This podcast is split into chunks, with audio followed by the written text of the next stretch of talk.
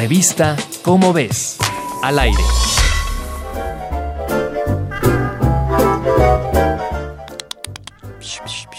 Orly. Orly. Ay, Orly, ven. ¿Dónde andas? Oye, ¿no estará bajo las sábanas? Ay, seguro está encima del teclado. ¿Ah? ¿No? Acabo de ver su cola pasar. ¡No! ¡En, la, cocina!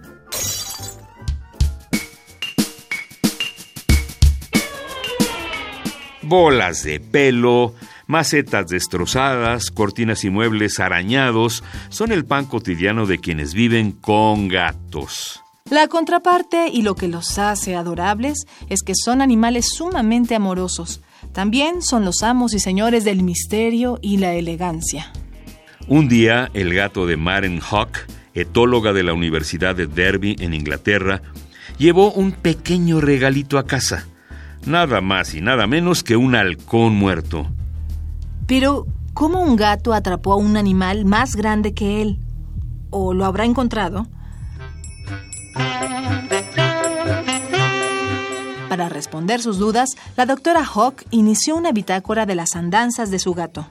Ella instaló una diminuta cámara de video en el cuello del menino y grabó durante seis meses sus conductas. Todo para tratar de saber si eran únicas de su gato o comunes en la especie.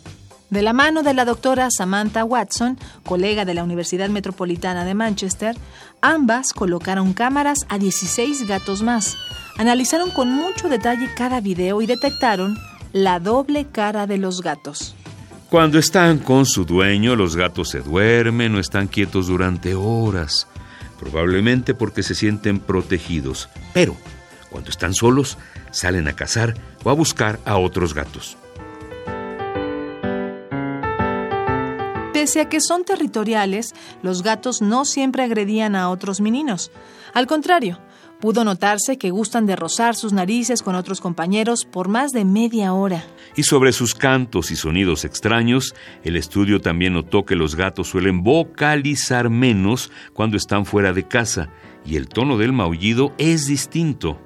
Y claro que se sienten enjaulados, pues se descubrió que cuando van y vienen de un lugar a otro es una clara señal de que quieren estar al aire libre. Esta manera tan peculiar para comprender el comportamiento animal puede usarse en otras especies y nos permite estudiar cómo vive el animal en su medio sin restringir ni alterar sus movimientos. Sin duda, los gatos son artífices de historias inimaginables. ¿Qué tanto hacen mientras no estamos? Eso, queridos radioescuchas, es un gran misterio.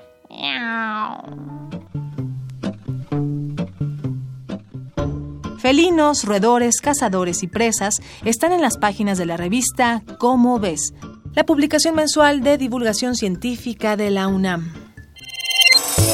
Revista Cómo ves, al aire.